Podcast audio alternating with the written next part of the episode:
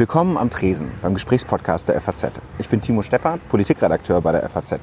Ich stehe an einem Wasserhäuschen in Frankfurt. Alle zwei Wochen laden meine Kollegin Maria Wiesner und ich uns im Wechsel Gäste hierher ein. Das sind Leute, die wir interessant finden.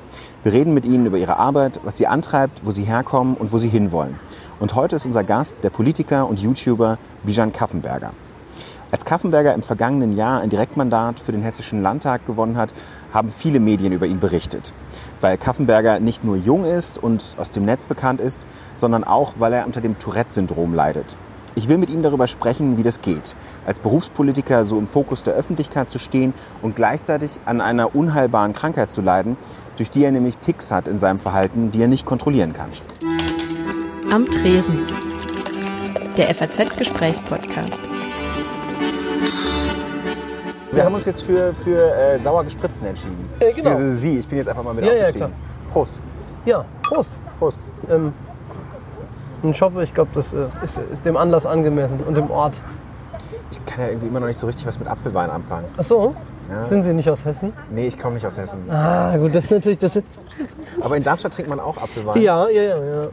Okay. Also ist, ist, ist so in Darmstadt, Darmstadt, äh, Odenwald, Frankfurt, also, also so komplett der südhessische Bereich eigentlich. Ja. Mal mehr, mal weniger. Ne? Ja. Ich wollte mich gerne mit Ihnen über Kontrolle am Anfang unterhalten. Sie trinken jetzt Apfelwein, Sie trinken ja auch manchmal mal ein Bier und mich interessiert so ein bisschen, ähm, ich habe über Ihre Krankheit gelesen, Sie haben ja das Tourette-Syndrom und gehen damit ja auch sehr offen um. Und wir sehen es jetzt gerade schon, Sie, Sie fallen manchmal so ein bisschen mit der Hand aus, äh, machen nochmal so ein Geräusch mehr und ähm, wie ist es? Ist es? Sie haben trotzdem das sehr stark unter Kontrolle, können das manchmal in den Fuß umleiten, machen dann damit Bewegungen. Ist es eine gute Voraussetzung, sich so unter Kontrolle zu haben, um Politiker zu sein? Also ich glaube, ein bisschen gewisse. Ähm, eine gewisse Selbstkontrolle, glaube ich, kann nie schaden im Leben. Also ich würde jetzt nicht behaupten, dass ich immer der Kontrollierteste bin. So, ich meine, es bleibt ja auch irgendwie eine Form von Impulskontrollstörung, aber ich glaube, dass äh, ja, in der Politik man ganz oft vielleicht auch manchmal einfach einen kühlen Kopf bewahren muss und nicht äh, gleich sofort aus dem Bauch heraus äh, ähm, vorschnell handeln muss. Und deswegen glaube ich, ist manchmal Selbstkontrolle vielleicht äh, durchaus nicht verkehrt. Ja. Wie sehr können Sie das eigentlich selber kontrollieren? Naja, also Tourette ist natürlich in, in erster Linie eine neurologische Erkrankung, die dazu führt, dass man halt ähm, einerseits äh, äh, motorische, aber auch vokale Ticks hat. Ich habe beides so ein bisschen. Also ich zuck viel mit dem Kopf und mit der Hand. Und ähm, vokal, naja, man hört halt manchmal so laut. Ich habe jetzt keine komplexen Ticks, also sage jetzt keine Schimpfwörter oder irgendwelche zusammen, äh, zusammenhängenden Sätze. Aber würde, würde schon sagen, dass, dass man einfach so ein gewisses, also dieses, dieses Gefühl der Kontrolle stellt sich so ein bisschen, glaube ich, über die Jahre ein, die ich, die ich schon Tourette habe. Und äh, ich habe in der Zeit halt irgendwie auch, also nicht nur charakterlich damit umgehen gelernt, sondern halt eben auch so, was die Ticks angeht. Und ich glaube, dass jeder da so seine eigenen Taktiken hat, um, um, um irgendwie ja, damit besser umgehen zu können. Was ist Ihre Taktik? Naja, also einerseits äh, der offene Umgang damit, dass ich also, also quasi in der, in der, der, der Öffentlich probiere in der Öffentlichkeit aufzuklären und auch so für mich, ich sag mal so den, den das Level an Unverständnis äh, zu minimieren für mich und andere Betroffene. Und andererseits, ähm, ja, also ich probiere mich möglichst wenig stressen zu lassen. Ähm, und das gelingt mir mal besser und mal schlechter. Wenn Sie mehr Stress haben, wird es stärker. Ja, genau. Ich habe das jetzt schon gemerkt, als wir den Termin äh, versucht haben zu finden. Da war es schon so, dass äh, ihre, ihre Mitarbeiterin in ihrem Landtagsbüro gesagt hat, naja, also da müssen wir jetzt schauen, sehr strikten Terminplan, den Sie, den Sie Ja. haben.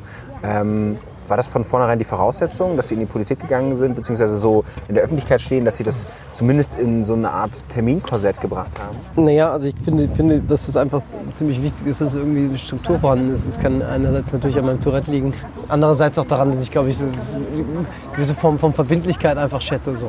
Und ähm, dazu gehört halt eben irgendwie zum, zum, zu einer ordentlichen Struktur und einem, einem Tagesablauf, der einen irgendwie ja, vernünftig arbeiten lässt, gehört halt eben eine ordentliche Terminplanung. Und ähm, ja, mir war das jetzt heute mit der, mit der halben Stunde, die das länger gedauert hat, auch schon wieder. Äh, aber naja. Wo waren Sie denn vorher? Ich wie, war wie vorher, ist denn so ein ähm, normaler Terminplan Also ich hatte heute Morgen, ähm, hatte heute Morgen einen Termin. äh, Wir, da waren die, die hessischen Bauernverbände waren zusammen mit der Landwirtschaftsministerin auf einem, ähm, ja, auf einem Bauernhof bei mir zu Hause vor Ort in Rostov. Da ging es um die Gemeinschaftsinitiative Blühstreifen. Und äh, ja, da haben wir mal so einen schönen Blühstreifen ins Auge genommen. Und äh, ja, ich freue mich natürlich, dass ähm, ich sag mal, die Landwirte vor Ort sich dieses Themas Artenvielfalt, Biodiversität eben annehmen. Und ja, dann steht man halt mal vor so einem Blühstreifen und schaut den an. Äh, und im, äh, heute Morgen war es dann gutes Wetter, hat gehalten. Als wir zehn Minuten nachdem wir fertig waren, hat es äh, unglaublich angefangen zu regnen. Insofern hat das nochmal ganz gut gepasst. Sie sind seit einem halben Jahr Landtagsabgeordneter, Ja. seit 1. Januar. Ähm, was sind so die Sachen, die Sie jetzt machen? Sie sind 29, Sie sind direkt gewählt, äh, kommen am Wahlstadt, äh, haben einen Wahlkreis in Darmstadt. Ähm, was sind die Themen, die Sie jetzt so beschäftigen?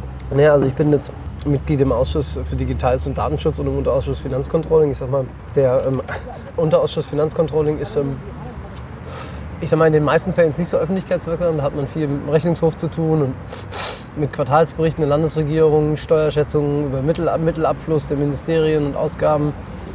Das ist ein großes Zahlenwirrwarr, aber äh, ich sag mal, im Digitalen, da ist die Außenwirksamkeit schon deutlich größer und da sind die Fragestellungen, glaube ich, auch für, für, für die Menschen ähm, deutlich spannender, gerade weil Digitalisierung einfach in Hessen ein Riesenthema ist. Wir sind ein, ein Wirtschaftsstandort, der, der sehr vielfältig ist und ich glaube, dass, dass das Thema Digitalisierung hier in Hessen auch eine große Zukunft hat und eben die Zukunft vieler Menschen mitprägen wird. Und ähm, dafür müssen wir halt die Voraussetzungen schaffen. So, ich glaube, dass die Landesregierung da an manchen Stellen noch mal ein bisschen kompetente Beratung äh, nötig hat und ich gebe mir Mühe, da konstruktiv kritisch im Ausschuss ähm, dafür zu sorgen, dass das auch so ist. Wie ist denn das jetzt eigentlich gekommen? Ich habe Sie das erste Mal gesehen, da waren Sie bei YouTube bei einem Format, das heißt Frag ein Klischee. Da, haben Sie, da haben Sie eigentlich unmögliche Fragen äh, beantwortet über Ihre Krankheit und auch über andere Sachen und ähm, sind darüber so ein bisschen zum Internetphänomen geworden. Als ich dann gesehen habe, dass Sie direkt kandidieren in einem Wahlkreis, der eigentlich vorher von einer CDU-Politikerin äh, gewonnen wurde, ähm, erklären Sie mir doch vielleicht, wie sind Sie eigentlich zur, zur Landespolitik gekommen? Also wie kam das, dass Sie dann Landtagsabgeordneter wurden? Das, manchmal ist das so. Ne? Also das mit der Politik ist ja quasi nichts Neues für mich. Also ich bin ja 2007 in die SPD eingetreten und dann habe ich auch recht, recht bald, ich glaube 2011, dann das erste Mal vor Ort in Rostock für, für die Gemeindevertretung kandidiert, also kommunalpolitisch schon jetzt echt seit ja, acht Jahren aktiv, dann 2016 für den Kreistag kandidiert und diese YouTube-Sachen, das lief immer so ein bisschen nebenbei so, aber ich habe also Hobby, Hobbypolitik gibt es quasi schon länger als Hobby äh, YouTube. So, das, ähm, ja. Und dann hat es sich irgendwann ergeben. Also ich habe dann, hab dann nach dem Studium hier in Frankfurt äh, im Wirtschaftsministerium in Thüringen gearbeitet. Irgendwie Sie haben hier Ökonomie studiert. ja, genau. Ich habe VWL an der Goethe-Uni gemacht. War auch eine schöne Zeit hier. Mag Frankfurt auch sehr gerne. Ähm, ja, aber dann war irgendwie klar, wenn ich für den Landtag kandidieren will und äh, nach den drei Jahren dann im Erfurter Ministerium, wenn ich für den Landtag kandidieren will, dann muss ich das zu Hause machen. So, ne?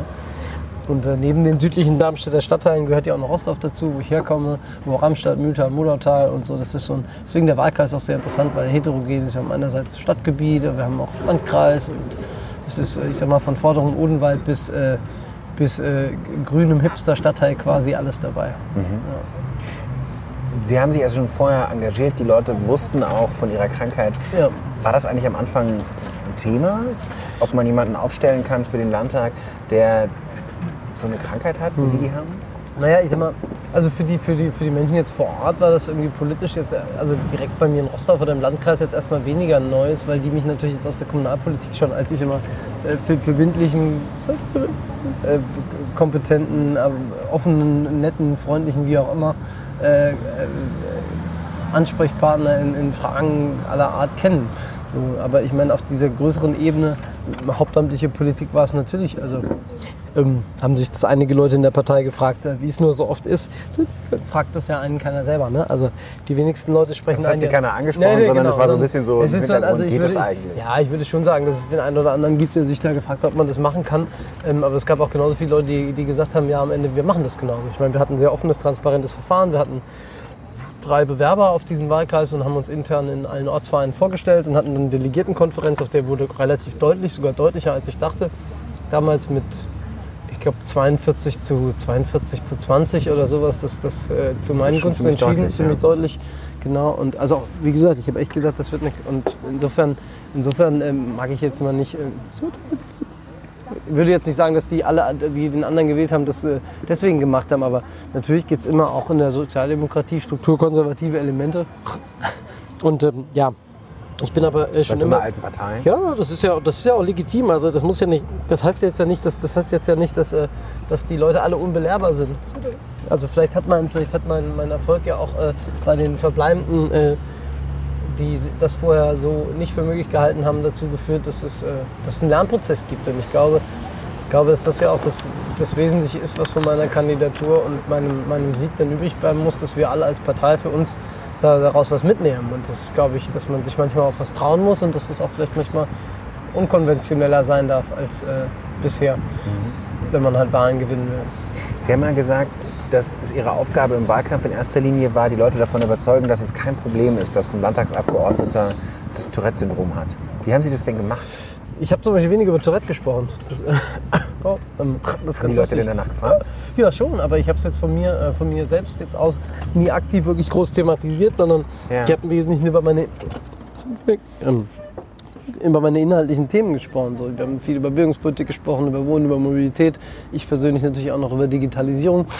Und ähm, die Leute haben mir, glaube ich, insbesondere auch in dem Bereich Digitalisierung ja, einfach eine, eine Kernkompetenz zugesprochen und mich einfach auf dem Feld als, besonders auf dem Feld als sehr glaubwürdig wahrgenommen. Einfach durch meine Arbeit, die ich vorher in Thüringen im Wirtschaftsministerium gemacht habe in dem Bereich, durch meine, ich sag mal, ganz äh, solides Studium und so. Das sind halt, glaube ich, Sachen, dass die Leute wahrgenommen haben, dass da jemand auch noch über, ich sag mal, über diesen über diese reine Po- Politikblase hinaus irgendwie auf verschiedenen Ebenen Dinge getan hat und Erfahrungen mitbringt, obwohl er so jung ist und das vielleicht äh, ja, die Menschen in Summe überzeugt hat.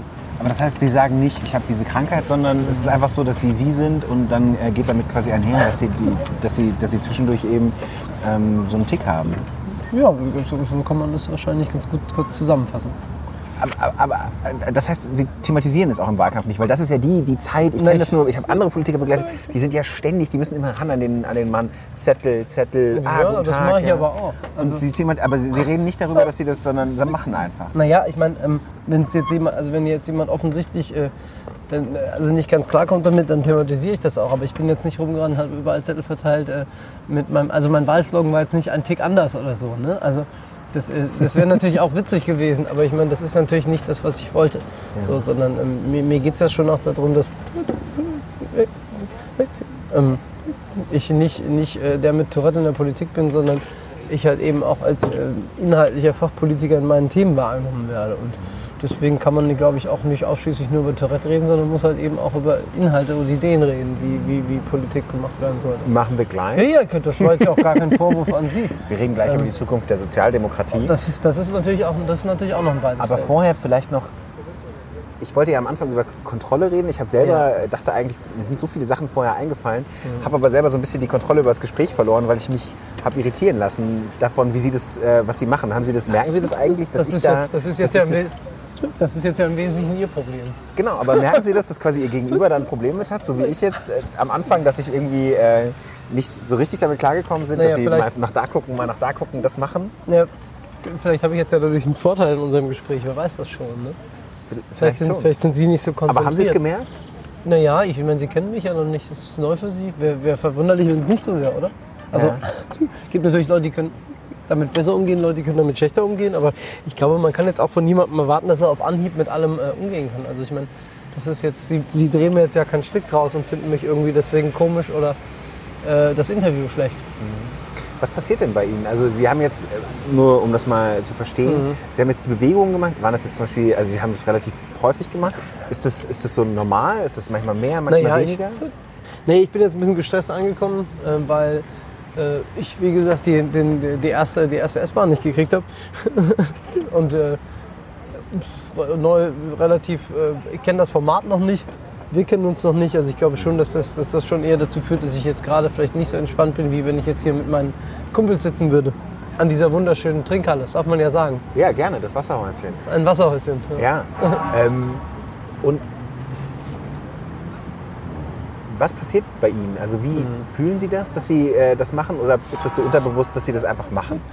Ja, unterbewusst ist es schon, aber ich glaube, so dieser Standardvergleich trifft es ganz gut mit dem Niesen, so dass man irgendwie das Gefühl hat, dass man jetzt irgend, gleich irgend, irgendwas passiert und man eine Handlung ausführt und äh, man kann es ein bisschen unterdrücken, aber so ganz nicht vermeiden. Ich glaube, das ist ein ganz schönes Bild. Ja. obwohl Sie die Krankheit haben, trinken Sie jetzt ein, äh, trinken Sie mal ein Bier oder gehen auch feiern und sind ja ein normaler junger Mensch. Ähm, fällt Ihnen das schwerer, wir hatten über den Terminkalender gesprochen, Kontrolle fallen zu lassen, einfach alles so laufen zu lassen? Oh, naja, ich würde mich mal freuen, wenn das am Wochenende mal irgendwie wieder ginge, aber ähm, leider Gottes ist das auch mit dem Weggehen ein bisschen weniger geworden, einfach dadurch, dass viele Termine auch, ich sag mal, Samstagsmorgens liegen oder Sonntagsmorgens, also so, weiß ich nicht, diesen Sonntag äh, zur Jugendfeuerwehr zum, oder samstags ist, äh, weiß ich nicht, regelmäßig Sportvereine machen irgendwas oder, oder das AWO Sommerfest, äh, äh, das ist, also da gibt es ja mannigfaltige Dinge, die man so im, als Landtagsabgeordneter sich am Wochenende antun kann. Ich mache das gerne, aber ähm, das ist natürlich schon äh, auch ein Stück weit ein, ein Einschnitt ins Privatleben. Ich glaube, das ist, das, ist, das ist unabhängig von der Lebensphase. Also ich meine, andere Leute würden jetzt vielleicht sagen, sie vermissen, sie vermissen den, äh, den, den, den, den Mittag mit ihren, mit ihren Kindern manchmal oder mit ihrer Frau. Und äh, bei mir ist es halt äh, vielleicht das ein oder andere Mal, dass ich weniger in, in die Disco gehe als meine Freunde. Was mich interessiert ist, haben Sie irgendwann beschlossen, wie Sie mit der Krankheit umgehen? Ich glaube, dass sowas ist. Ein Also gab es so einen Punkt, Ja, wo ich glaube, Sie dass das das ein langer Prozess war. Ich glaube, so dieses, äh, es war wie mit dieser Landtagskandidatur. Ich glaube jetzt nicht, dass man, dass es so im Moment so Dinge gibt, dass man morgens aufsteht und hatte irgendwie so ein brennendes Dornbusch-Erlebnis und dann sagt, so, ab jetzt will ich die Welt verändern und äh, äh, bin offen mit meinem Tourette und äh, werde äh, werd Politiker. Ich glaube, ich glaube, dass es halt so eine, einfach so eine, in, in, über viele Jahre so eine Charakterentwicklung ist, die man, die man jetzt ex post natürlich irgendwie so, so, so, so, so beschreiben könnte, aber das Wie würden Sie den denn beschreiben? ja, naja, dass man halt mit jedem, also mit jedem Schritt, den man in irgendeine Richtung geht, irgendwie, also es ist ja so ein bisschen ein positiver Kreislauf einfach. Also wie, wie, wie es irgendwie einen Teufelskreis gibt, aus dem man nach unten nicht rauskommt, kann man natürlich auch sich von Erfolg zu Erfolg hangeln und sich daraus irgendwie eine gewisse Selbstbestätigung und Selbstvertrauen aufbauen, was einem irgendwie äh, die Kraft gibt, so damit umzugehen, wie ich das tue. So würde ich das beschreiben. Mm, Wir haben eine Tradition, das sind die kurzen, also weil wir hier im ähm, Wasserhäuschen Oh, trinken, okay. äh, trinken und sitzen, ähm, machen wir eine Runde Alles kurze. außer Jäger, bitte. Entweder oder Fragen. Ja, so. äh, Sie antworten einfach schnell, was Ihnen einfällt. Tee oder Kaffee? Kaffee. Äh, Herbert Wehner oder Peter Struck? Herbert Wehner.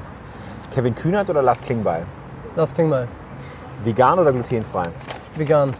Golf oder Yoga? Golf. Putzhilfe oder selber putzen? Putzhilfe.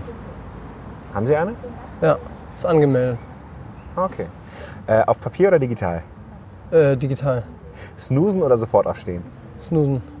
Mehr Geld oder mehr Freizeit? In Freizeit. Sneaker oder High Heels? Sneaker. Threema oder WhatsApp?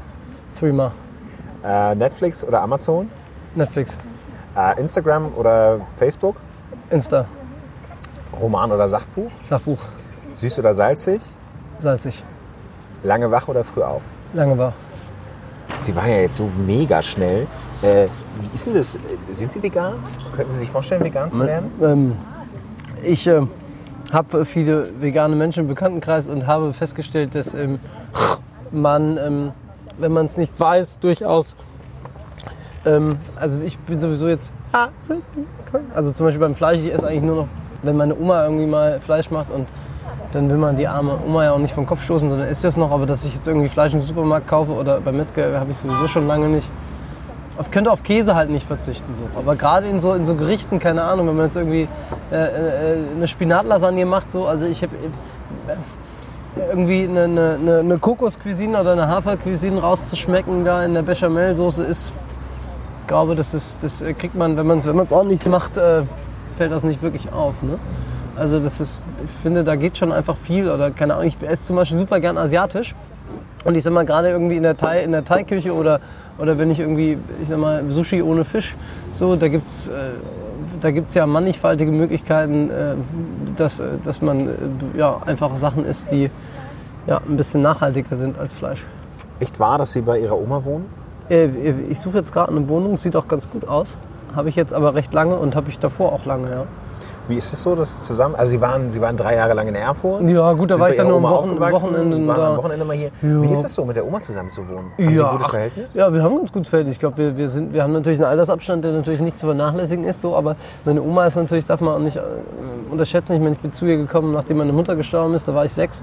Also ich glaube, meine, meine Oma ist natürlich vielleicht auch in manchen Sachen ein bisschen, wie soll ich sagen, moderner als andere Omas, weil sie natürlich einfach auch, also über die Jahre noch Dinge mitbekommen hat, die sie ein bisschen näher am Leben von jungen Leuten äh, hält. Was jetzt nicht heißt, dass sie selber irgendwie nur, nur, nur auf Netflix ist und mir Sachen auf Insta irgendwelche äh, Links Ist sie schickt. aber? Nee, nee, nee, ist sie nicht. Also sie, sie hat einzige, was sie, die, der letzte Schritt der Digitalisierung war der Austausch eines VHS-Rekorders zugunsten eines Festplattenrekorders.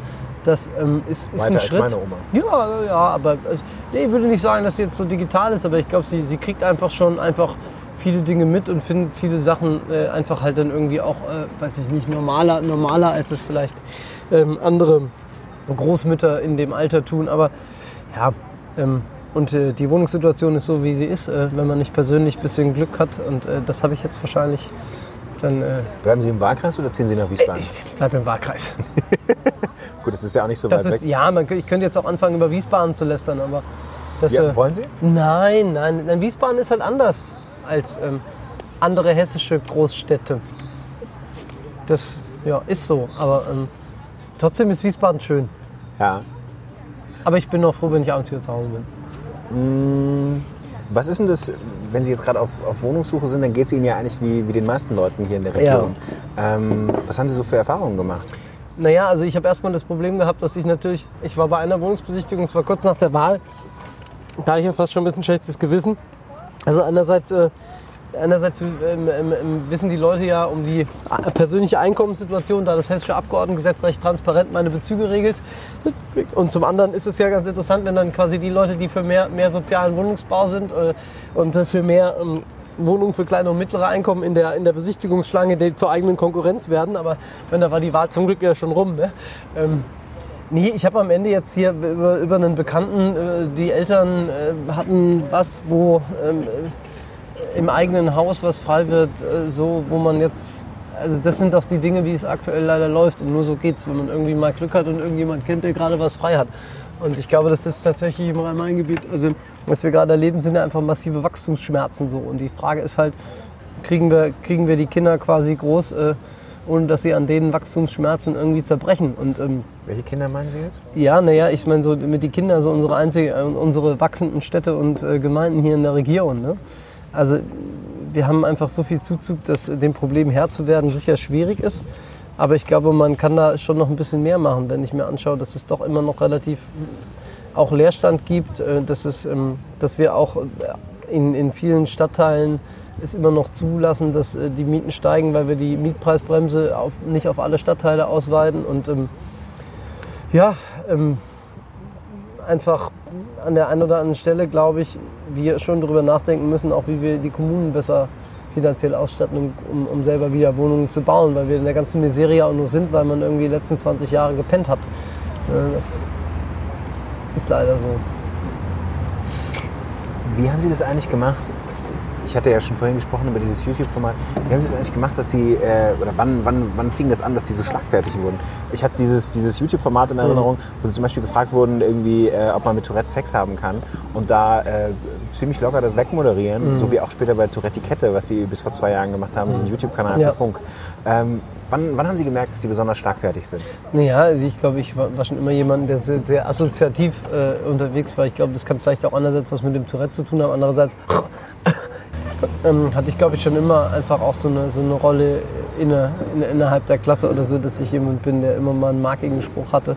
Und ähm, das macht mich auch aus. Ich habe auch eigentlich nicht so Lust, mich da an der Stelle arg zurückzunehmen. Ich meine, muss natürlich gucken, dass es über der Gürtellinie bleibt, aber ich glaube, meine letzten Reden im Landtag hatten, glaube ich, auch schon den ein oder anderen, den ein oder andere Punchline, könnte man sagen, dabei. Und ähm, das hat, glaube ich, auch zur Erheiterung äh, des Parlaments beigetragen und äh, lockert vielleicht in Wiesbaden an der einen oder anderen Stelle den Betrieb manchmal ein bisschen auf. Vielleicht reden wir mal, Sie als, als YouTuber, vielleicht reden wir mal über Rezo. Haben Sie eine Meinung dazu? Dieses Video, was jetzt Mhm. ich irgendwie habe es nicht ganz Woche- gesehen, es war, es, war, es war ein bisschen lang. Wer hat das denn schon ganz gesehen? Das Ja, das ist ja, das, ist- das ist ja auch interessant, weil tatsächlich ist es für YouTube eigentlich deutlich zu lang. Weil die Aufmerksamkeitsspanne von jungen Menschen auf YouTube ja eigentlich, also 60 Minuten, das macht ja niemand.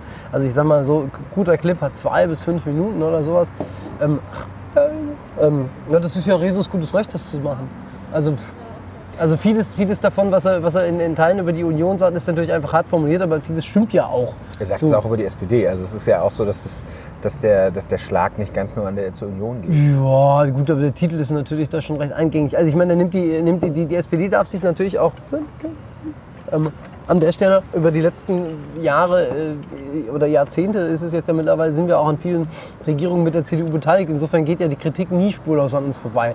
Ich glaube, dass man an der einen oder anderen Stelle halt klar trennen muss, äh, was, was hat die Union innerhalb von einer großen Koalition blockiert und was, und was, und was die SPD.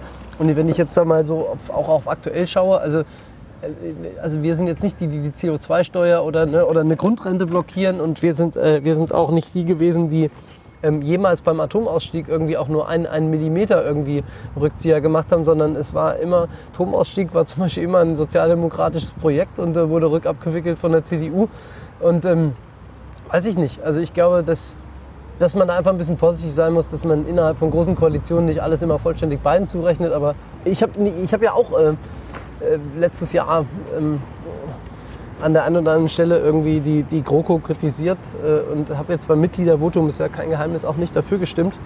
Ähm, äh, das, äh, trotzdem hatten wir, glaube ich, einen fairen innerparteilichen Prozess, um, um da zu einer Meinung zu kommen.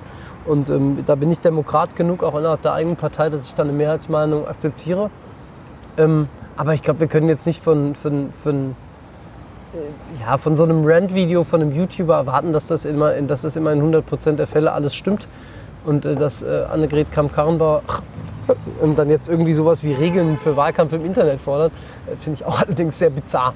Also ich meine, ähm, man kann damit auch anders umgehen und ich glaube, äh, dass, sich auch im Umgang mit sowas zeigt, äh, inwieweit man irgendwie so, so das, äh, sowas wie YouTube verstanden hat. Was dachten Sie denn, als die CDU zunächst sagte, äh, wir antworten mit einem Video von Philipp Amthor darauf? Äh, das das wäre wahrscheinlich der klügere Weg gewesen. Wäre das der klügere Weg gewesen? Ja, wahrscheinlich. Also ich Hätte man ich, sich einfach vorbeiziehen lassen können?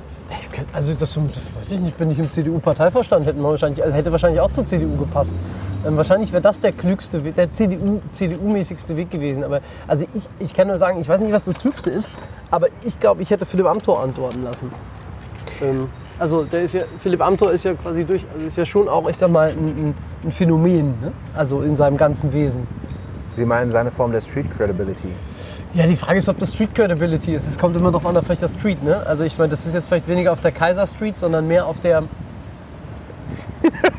naja, weiß ich jetzt nicht. Äh, ne? Auf dem Weg nach Rügen halt. Ähm, aber ähm, man kann, also er ist ja durchaus jemand, der, der, der eine Affinität zu, zu sozialen Medien hat, der, der, der zumindest ähm, vermeintlich eine junge CDU verkörpert. Also man hätte vielleicht, man hätte vielleicht Diana Kinnert antworten lassen sollen. Das wäre vielleicht klug gewesen. Aber Mit das dieser umgedrehten Cappy ja, ja, ja. Ich meine, dieses jungen Migrationshintergrund, äh, homosexuell, aus Wuppertal. Ne? Also ich meine, das, äh, das wäre eine Antwort gewesen. Hatten Sie eigentlich zuletzt im Europawahlkampf, da ist ja auch der, der Wahlkampf der SPD, man hat, man hat viel in Social Media investiert Mhm. und hat da teilweise auch viel mit, ähm, viel mit Emojis gearbeitet Mhm. und äh, das Ganze versucht, viel jugendlicher zu machen. War das Anbiederung? Na, ich glaube, das ist halt wie so Social Media heute funktionieren. Ne? Also ich, Auch als Partei? Ich würde es so vielleicht nicht, nicht ganz so machen. Also ich bin aber, ähm, ich bin aber auch kein großer Freund von Emojis. Ich finde, Emojis sind ähm, durchaus neigen immer, wirken, wirken immer verniedlichen so eine Debatte immer manchmal ein bisschen zu sehr. Das, ich finde das, find das irgendwie okay, ähm, aber es, es kann natürlich, es kann natürlich dann ein bisschen zu jugendlich wirken, obwohl man, obwohl der, also es, es kann quasi hinter der Ser die Seriosität der Inhalte zurückfallen und das, das darf eigentlich, glaube ich, nicht passieren. Ich glaube, man kann mit sowas antworten, wenn man wenn man irgendwie einen Post macht, dass man irgendwie gerade echt nice äh, am, am Wasserstübchen, äh, am Wasserhäuschen shoppen trinkt. Aber vielleicht ist es für die, für die Kommunikation in Sachen äh, CO2-Steuer nicht ganz förderlich. Aber ähm, ich, wie gesagt, ich bin Abgeordneter und nicht Social Media Chefin Willy Brandt-Haus. Was würden Sie denn Ihrer Partei dann mitgeben, wenn Sie das äh, selber mehr bestimmen könnten? Also wo meinen Sie, hapert es? Hapert es bei den Inhalten oder ist das eine Frage, wie der Wahlkampf gestaltet wurde, jetzt zum Beispiel zur Europawahl? Ach, ich glaube, es ist ein deutlich komplexeres Problem. Also ja, es, ist, es, ist, es gibt auf verschiedenen Ebenen verschiedene Probleme. Also ich meine, dass wir, dass wir, dass wir auch, dass wir, wir verlieren ja auch zwei Millionen. Also ich mache mir überhaupt gar keine Sorgen an die. Also die größten Sorgen bereiten mir einfach, dass irgendwie, ich glaube, erstmal zwei Millionen Leute oder so irgendwie an die Nichtwähler gehen. Also es sind ja Leute, die, die gehen dann nicht mehr zur Wahl. Also was wollen die denn eigentlich? Die wollen ja SPD wählen. Es ist ja nicht so, dass die dann, dass die dann nicht zur Wahl gehen und sagen, oh Mist, jetzt habe ich heute verpennt. Ich hätte ja sonst die SPD gewählt oder oh Mist, ich wollte heute eigentlich zur Wahl gehen und die Grünen wählen, habe es dann doch nicht gemacht, obwohl ich jetzt mal SPD gewählt habe, sondern das sind meiner Meinung nach zum Großteil Leute, die bewusst zu Hause bleiben, weil sie denken, boah, ich würde gerne SPD wählen. Ich habe immer die SPD gewählt, aber irgendwie gar kann ich es nicht. Und ehrlicherweise glaube ich, also wenn man die zwei Millionen zurückholt, dann ist es eigentlich, also dann, dann machen wir, macht, mir, macht mir der Rest, der zu anderen Parteien abwandert, ich sag mal zumindest weniger Sorgen. Und äh, man sieht ja auch an meinem Wahlergebnis massiv, dass man, dass man auch. Sie lagen ähm, deutlich vor dem Zweitstimmen. Naja, es waren knapp 10 Prozent, ja. ja. Ähm, und das lag jetzt auch nicht nur daran, dass, dass irgendwie viele, viele Leute bei den Grünen gesagt haben, dass, dass, äh, dass sie mich immer mich wählen kann oder bei, weiß ich nicht, bei den Liberalen, bei der CDU und bei sonst irgendwie, beim Linken. Es gab, es soll ja sogar Leute gegeben haben, die Zweitstimme AfD gewählt haben. Ähm, Bei Erststimme Kaffenberger. Kaffenberger. Ich meine, das ist durchaus ja ein, ein Wunsch nach Veränderung in der, in, der, in der, deutschen Politik da, von was auch immer jetzt gespeist wird. Aber ich glaube, wir müssen einfach wieder bei unseren, also erstmal unsere, eigene, unsere eigenen Leute an die Urne holen. So. Das ist das A und O. Und da, ich, da schiele ich jetzt auch nicht auf irgendwelche anderen Wählergruppen, wo ich mich anbiete, sondern ich glaube, erstmal müssen wir unsere eigenen Leute an die Urne bringen, zum einen. Und zum anderen brauchen wir halt irgendwie. Wie bringt man die an die Urne? Nee, indem man, indem man ihm eine glaubhafte Geschichte erzählt, was Sozialdemokratie will. Und die muss man jetzt ja, also ich glaube, ich glaube, es geht, die, die, Inhalte sind eine Sache, aber ich glaube, wir brauchen, auch, brauchen halt auch Leute, die diese Inhalte verkörpern. Und wenn die Leute irgendwie das Gefühl haben, dass dass, dass, dass, dass, dass der Apparat äh, über viel zu lange Phasen ähm, ja, sehr, sehr wenig agil ist und irgendwie wenig, wenig nach oben fördert. So, wo wir sagen, das sind, das sind echte, das, es gibt sozialdemokratische Geschichten, die noch irgendwie auch, also die, die, die, die irgendwie authentisch und glaubwürdig sind und das ist halt, ähm, dann ist es ein Problem, weil Glaubwürdigkeit ist, glaube ich, äh, ein hohes Gut in der, in der, in der Politik. Also wahrscheinlich das, das Wichtigste. So, weil was, zählt, was, was, zählt die, was zählen die besten Inhalte, wenn, wenn die Leute einem es nicht abkaufen? Mhm. Echt wahr, dass Sie aufgrund dieses kitschigen SPD-Spots 1998, wo Gerhard Schröder am Strand entlang läuft, Gänsehaut bekommen haben und äh, sich überlegt haben, dass Sie zur SPD wollen? Ja, das ist jetzt vielleicht, äh, das ist jetzt vielleicht ein bisschen übertrieben. Also das war jetzt nicht der Moment. Das, ich habe den Spot einfach nur noch gerne in Erinnerung und der ist wirklich schön. Als Kanzlerkandidat wird man immer wieder gefragt, warum machst du eigentlich Politik? Für mich ist Politik viel mehr als ein Job. Der eigentliche Antrieb sind die persönlichen Visionen. Sie sollen sich auf morgen freuen können. Also wenn ich den heute sehe, so ein bisschen... Ja, man sieht die Schrift von Gerd Schröder, die dann so auftaucht. Oh, Visionen. Schön. Das ist doch ein schöner Spot. Sieht aus wie eine Jever-Werbung, ehrlich ja, gesagt. Ja, genau. Ja, ja, wie, wie, wie, wie, wie das Land, äh, so der Schröder. Äh, ja. Niedersächsisch Hab. Ja. Müsste sich die SPD mehr so anfühlen? naja, bei Stefan Weil scheint es ja zu funktionieren.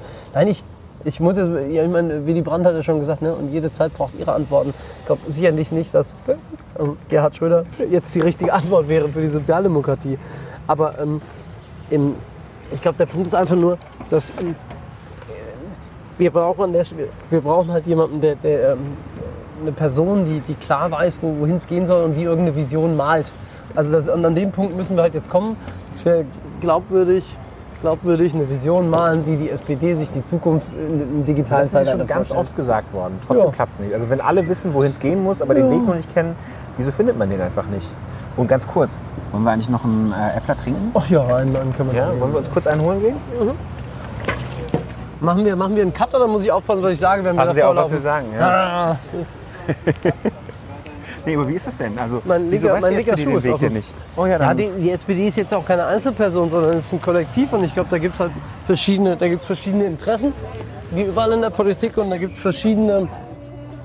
Es ist natürlich, ähm, hat natürlich auch immer was damit zu tun, inwieweit Leute ihre Kompetenzbereiche abgeben wollen und inwieweit man Erneuerungen auch zulässt. So, ne? Mhm. Und ähm, ich sag mal, manchmal ist es ein bisschen wie mit der Digitalisierung. Ich meine, äh, wird es halt irgendwann dann wird's halt disruptiv und da muss man halt schauen. Ne? Also Stromberg hat immer, nicht, äh, hat immer ja gesagt, ne, wenn nicht mit der Zeit geht, äh, dann muss mit der Zeit gehen. Ne? So, das, ähm, und äh, das sollte man sich immer halt vor Augen halten. Ne? Dauert jetzt hier irgendwie noch, ne? Ja, so ist das im Leben. Ne? Ja. So ein Stromberg-Zitat, ne? das geht immer. Ja, das kann man immer machen. Ich habe leider nie Stromberg so richtig geschaut. Ja. Wie hat sich Ihr Leben eigentlich verändert? Sie waren ja vorher Referent. Wie hat sich Ihr Leben verändert, äh, seit Sie jetzt so richtiger Naja. Politiker sind? Also ich meine, Abo Sommerfest haben Sie ja wahrscheinlich als Hobbypolitiker auch schon gemacht. Naja, im Wesentlichen habe ich erstmal mehr Zeit für Politik. Also ich habe halt nichts mehr anderes zu tun und das macht einen, glaube ich, unglaublich frei.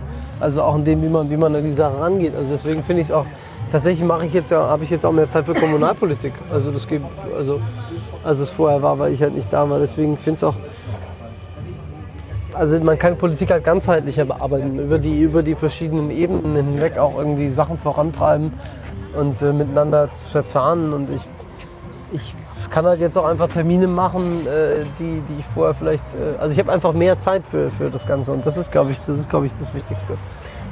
Wie ist denn so ein Tag bei Ihnen jetzt? Jeder anders. Haben Sie eine Zeit, wo Sie morgens aufstehen? Kommt drauf an, ne? Also je nach Tag. Also ich normalerweise stehe ich so um sieben auf, nach sieben, halb acht. So, aber ich gönne mir schon auch mal, wenn ich, wenn ich, wenn ich jetzt weiß, ich habe, wenn klar ist, ich habe kein Wochenende und mein erster Termin ähm, ist erst um elf, dann schaffe ich das schon mal bis um neun. Aber gut, ich gehe auch selten irgendwie vor halb eins ins Bett. Aber das heißt in erster Linie, dass Sie einfach mehr Zeit haben und sonst hat sich nichts verändert? Also auch die, Nein, ich habe nicht mehr Zeit, ich habe weniger Zeit, aber ich habe mehr Zeit für Politik. Naja, ich bin, es ist, ich habe halt jetzt keinen kein, kein Büroalltag mehr. Also es ist nicht so, ist nicht so, dass ich jeden Morgen um 9 Uhr oder um 8.30 Uhr in mein Wahlkreisbüro gehe, um dann da irgendwie mich an meinen Schreibtisch zu setzen und äh, meine E-Mails zu machen. Also, so, ich bin, glaube ich, schon viel, ich bin, bin mehr unterwegs, also im Wahlkreis und aber auch zwischen Darmstadt und Wiesbaden. Und ähm, Sie fahren immer Zug, oder? ja. Gut, aber man kann ein bisschen was arbeiten. Also ich glaube, wenn ich nicht im Zug arbeiten würde, hätte ich auch, glaube ich, auch ein Problem. Also sei es jetzt irgendwie meistens eigentlich auf so längeren Strecken nach Wiesbaden so am Tisch, äh, am Tisch mit Laptop und selbst hier auf so eine, auf so eine Viertelstunde Regio nach Darmstadt oder S-Bahn eine halbe Stunde auch immer am Handy irgendwie. Sonst, sonst kann man, glaube ich, auch so, so einen vollen Terminkalender nicht machen, sonst braucht man halt die Bürozeiten einfach. Sag mal, ich, mir fehlt manchmal sogar so ein bisschen so die Zeit, wo ich jetzt sage, also man kommt sogar in der Politik fast ein bisschen zu wenig zum konzeptionell Arbeiten in Ruhe, mal irgendwie drei, vier Stunden am Schreibtisch, ohne, ohne gestört zu werden. Das würde ich mir ein bisschen mehr wünschen eigentlich. Aber das, äh, vielleicht schaffe ich das in der Sommerpause. Das ist jetzt genau ein halbes Jahr, was Sie, was Sie Mhm. äh, im Landtag sind, ne? Ja. Ähm, haben Sie, gibt es eine Sache, die Sie schon umsetzen konnten? Also wo Sie das Gefühl haben, dass es, äh, da konnte ich was bewegen? Dafür sind die Bretter zu dick, ne? Also ich glaube, ich, ich glaube, ich habe an der einen oder anderen Stelle schon mal ein paar Flöcke eingerammt. Und hallo. Ähm, Äh, zwei Sauergespritze bitte. Ich habe, glaube ich, an der einen oder anderen ähm, ähm, Ste Ste äh, Stelle schon echt so ein paar Flöcke eingerammt, ich sag mal, auf die man zurückkommen kann. Mhm. Also es hat mir jetzt nichts verändert so bisher aktiv, weil wie gesagt, das ist ja so ist Opposition. Ne? Man kann, äh, das ist natürlich alles ein bisschen nicht so direkt. Rechnung, ne? Genau, es geht auf den Zettel. Dankeschön. Danke. Ähm, aber Prost. Ach so, ja. Aber ich glaube, es sind so ein paar Dinge im Ausschuss jetzt irgendwie oder auch im Plenum, die protokollarisch natürlich festgehalten sind, wo man nochmal drauf zurückkommen kann zu gegebener Zeit. Was, verra- was genau verrate ich jetzt nicht, weil sonst wäre es ja, wär ja langweilig. Muss die Landesregierung dann zu gegebener Zeit erfahren. Sie haben an einer Sache, an einer Stelle gesagt, ich glaube, dass meine Charakterentwicklung mit ADHS, was Sie auch haben, und Tourette ganz immer diese gut dem politischen Geschäft, mit dem politischen Geschäft zusammenpasst. Ja. Was heißt denn das? Naja, das politische Geschäft ist recht schnelllebig und man muss sich ganz oft, äh, ganz oft auch mal kurzfristig in neue Themen, neue Sachverhalte einarbeiten und sich für neue Sachen interessieren. Also ich äh, würde jetzt mal offen zugeben, dass ich mich äh, äh, für den Rechnungshofbericht des äh, vorherigen Jahr, äh, also des, äh, des vorher, vorvorherigen Jahres, weil man hat ja immer den vom Vorjahr, also für den habe ich mich jetzt noch nicht so interessiert wie er jetzt. Ne? Also ich meine, im Unterausschuss Finanzcontrolling sind schon auch so ein paar Sachen dabei, wo ich jetzt einfach nochmal ne, einfach, ne, man, man hat halt irgendwie, man ist mit einer, mit einer Hülle und Fülle an Themen konfrontiert, die jetzt vorher irgendwie einem ein bisschen ferner lagen. Und was hat das mit ADHS und Tourette zu tun? Das habe ich nämlich nicht verstanden, diesen Naja, Zusammenhang. aber ja, es ist ja, dass man halt, ich sag mal, äh, auch äh, sich, äh, also in Anführungszeichen, von, neu, von, von, von irgendwelchen Sachen auch ablenken lässt oder schnell auch mal seinen Fokus auf Neues richtet, einen Sachen schnell langweilig findet. Also ich glaube, das kann schon auch dazu führen, dass man einfacher damit umgehen kann, dass man sich dauernd mit anderen Sachen auseinandersetzen muss. So, ich glaube, das ähm, und bei dem Tourette ist es so ein bisschen, ich glaube, so dieses, dieses reizoffen sein und so und dieses, dieses schnell assoziative, ich glaube, das ist, passt einfach ganz gut zu den schnell wechselnden Themen und dem schnell wechselnden Arbeitsumfeld. Ne? Wie kriegen Sie denn dann, also auch wirklich aus Interesse und vielleicht interessiert es auch die Hörer, haben Sie einen Tipp, wie, man das, wie Sie denn trotzdem Ihre Sachen fertig kriegen? Weil Sie ja sehr konsequent trotzdem Ihre politische Karriere und auch die anderen Sachen Naja, verfolgen. also ich glaube, das, das Wichtigste ist, also wenn man die klassische To-Do-Liste und ähm, halt das verbindlich bleiben. Also ich probiere, also wirklich, manche Sachen dauern bei mir auch echt lange so. Also ich habe so ein, zwei Telefonate, die ich jetzt schon echt ein paar Wochen vor mir her schiebe so. Aber man muss dann halt einfach, man darf Sachen nicht. Also das finde ich auch, ich mag das auch selber bei mir nicht. Also wenn ich, wenn ich was sage, dass ich was mache, dann muss es halt irgendwann passieren. Und dann, ich brauche halt einfach ein ordentliches, ordentliches Selbstmanagement mit, mit, mit, mit To-Dos, die halt eben gemacht werden müssen. Es, es klingt aber ziemlich einfach, Arsch hoch und fertig ist. Naja, ich meine, also man darf halt, ja, man, man darf Sachen nicht vergessen, so, ne? Man darf Sachen nicht, man darf nicht irgendwie ge- gedankenlos Dinge in den Raum werfen, die dann nicht passieren. So, das, ich glaube, dass das ein Problem von Politik ist. So. Wenn, wenn man halt irgendwie sagt, ja, ja, machen wir und dann kommt halt nie wieder was. Und man, manchmal muss man auch proaktiv irgendwie, irgendwie Dinge angehen. Und äh, manchmal habe ich auch einfach irgendwie eine gute Idee unter der Dusche und dann probiere ich irgendwie äh, ja, die in die Tat umzusetzen. In einem Porträt stand, um jetzt nochmal mit Zitaten zu kommen, ihre Fehler, ihre Unverstelltheit und eben auch ihre Ticks würden sie besonders authentisch erscheinen lassen. Fehler, das wäre mir jetzt ja gänzlich neu. Ähm, war ein Scherz. Ähm, ist das so? Das müssen Sie mir sagen, keine Ahnung, ich schreibe die Porträts über mich nicht. Kennen Sie ja noch erst eine halbe Stunde oder eine Dreiviertelstunde. Ja, gut, dann. Ja also ich glaube, diese Offenheit ist halt schon tatsächlich ein Ding. Das ist auch, glaube ich, was, was viele ähm, auch in der, in der, in der, im politischen Bereich irgendwie an mancher Stelle noch orient, äh, orientiert, an mancher Stelle, ähm, an mancher Stelle einfach ein Stück weit auch irritiert. Also ich bin dann einfach jemand, der relativ offen über das, was er, was er möchte und was er nicht möchte, äh, spricht und, und irgendwie, ich bin jetzt auch kein, also an der Stelle kann ich mal kein großer Stratege so. Ich gehe jetzt irgendwie nicht in Gespräche rein und denke vorher irgendwie, welche Message will ich da setzen und was will ich, dass der andere über mich denkt, sondern ich probiere einfach im Wesentlichen ich zu sein und zu sagen, was ich will. Ne?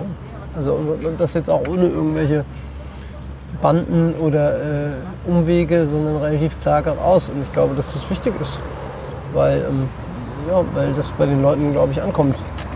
Apropos langfristig, Sie haben ja am VWL studiert, als Referent gearbeitet. Ja. Was macht eigentlich Ihre Doktorarbeit? Ja, das, äh, das ist jetzt ja auch kein Geheimnis, dass das wahrscheinlich nichts mehr wird. Das ähm, ja, bin, glaube ich, auch nicht mehr auf der Seite des Lehrstuhls als externer Doktorand geführt. Das muss jetzt aber auch kein Nachteil sein. Ich sage immer, weil ähm, lieber keinen Doktor als einen, der einem wieder aberkannt wird. Ne? Das ist politisch ja meist gefährlicher. Aber ich habe äh, gerne promoviert. Auch gerne am Lehrstuhl gearbeitet. Okay, ich würde gerne noch eine letzte Runde mit Ihnen machen. Das sind drei Die eine Sache Fragen. kann ich aber dazu noch sagen. ja, bitte, sagen also, nee, Sie, nee, sagen weil, Sie. mir nie- weil, weil ich- weil ich jetzt gerade, weil alle so sagen, ja, was ist eigentlich mit der Doktorarbeit? Nee, wenn man fragen so- das alle? Ja, das fragen, nee, dann fragen manchmal Leute, weil der, der Punkt, ich habe ja dann das Buch geschrieben, um mich so ein bisschen, ich sag mal, Was machen eigentlich, die, was machen eigentlich Politiker Genau, beruflich? das war dann so ein bisschen meine, meine Schreib, Schreibersatz, Ersatz, äh, Ding. Ähm, der Punkt ist, glaube ich, so ein bisschen, wir, wir reden jetzt ja alle so, als wäre das so total natürlich, dass ich jetzt hier sitze und im Landtag bin. Also es hätte ja auch sein können, dass ich äh, am 28.10. nicht gewählt worden wäre. Mir gesagt hätte, naja, das war jetzt eine interessante Erfahrung in Erfurt, aber ich will wieder nach Hause und ich wollte auch wieder nach Hause. So, das war ja immer irgendwie für mich klar, dass es irgendwie eine, eine Station ist dann. Sie haben sich damit im Wirtschaftsministerium von Thüringen mit Digitalisierung beschäftigt. Genau, das war auch, das war schön, aber ich glaube, dass man nach, nach drei Jahren hätte ich auch sowieso irgendwie mal was Neues gemacht. Und ich meine, es wäre jetzt auch nicht unwahrscheinlich gewesen, wenn ich die Wahl verloren hätte, dass ich wieder in Vollzeit äh, mich äh, der Forschung an der Goethe-Uni am Safe gewidmet hätte und äh, bei meinem Doktorvater äh, Professor Warnburg irgendwie mich weiter mit äh, Bankenregulierung beschäftigt hätte. Ne? Also das ist jetzt am Ende, am Ende wäre das vielleicht am 28.10. Ähm, bei einem anderen Wahlausgang jetzt auch wieder mein Hauptjob geworden. Also ich habe da auf jeden Fall also ich habe mir das immer, immer aufgehoben, so. aber wirklich jetzt mit der, mit der Wahl ist dann natürlich klar geworden, dass das äh, nebenbei so nicht geht. Nicht gehen wird. Letzte Runde. Ja. Ähm, das sind drei Fragen, die wir, die wir so Mhm. oder so ähnlich jedes Mal stellen. Sie könnten einen Tag ein anderer Mensch sein. Wer würden Sie gern sein? Ah gut, das, das habe ich ähnlich, ähnlich so schon mal beantwortet. Das muss ich jetzt natürlich sagen. Ich meine, ich bin in der Landespolitik. Ich muss natürlich selbstverständlich den Anspruch haben, mit dem Ministerpräsidenten, Ministerpräsidenten zu tauschen. Okay, ja, das hätte ich, hätte ich mir eine andere Frage ausdenken sollen. Okay, ja. Aber bleibt es auch dabei? Wollen Sie immer noch Ministerpräsident sein? Äh, nee, dann will ich, dann will ich jetzt Digitalminister werden. Aber das ist doch so ein Job ohne, also hier in Hessen so ein Job ohne ähm, wirkliches Ministerium, wenig Geld. Das ähm, steht ja nicht festgeschrieben, oder? Was ist die beste Lüge, die Sie je über sich verbreitet haben? Die, mit der ich es geschafft habe, dass die FAZ positiv über mich berichtet. Ähm, okay, dann machen wir heute vier draus. Wie wollen Sie mal in Erinnerung bleiben?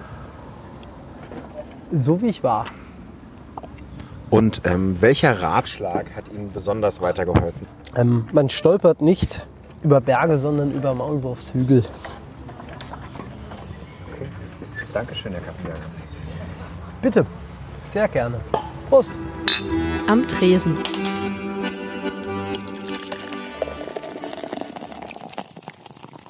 Und Timo, wie war's? Ich fand es interessant. Ich habe was über das Tourette-Syndrom gelernt. Ich kannte vorher keinen, der das hat.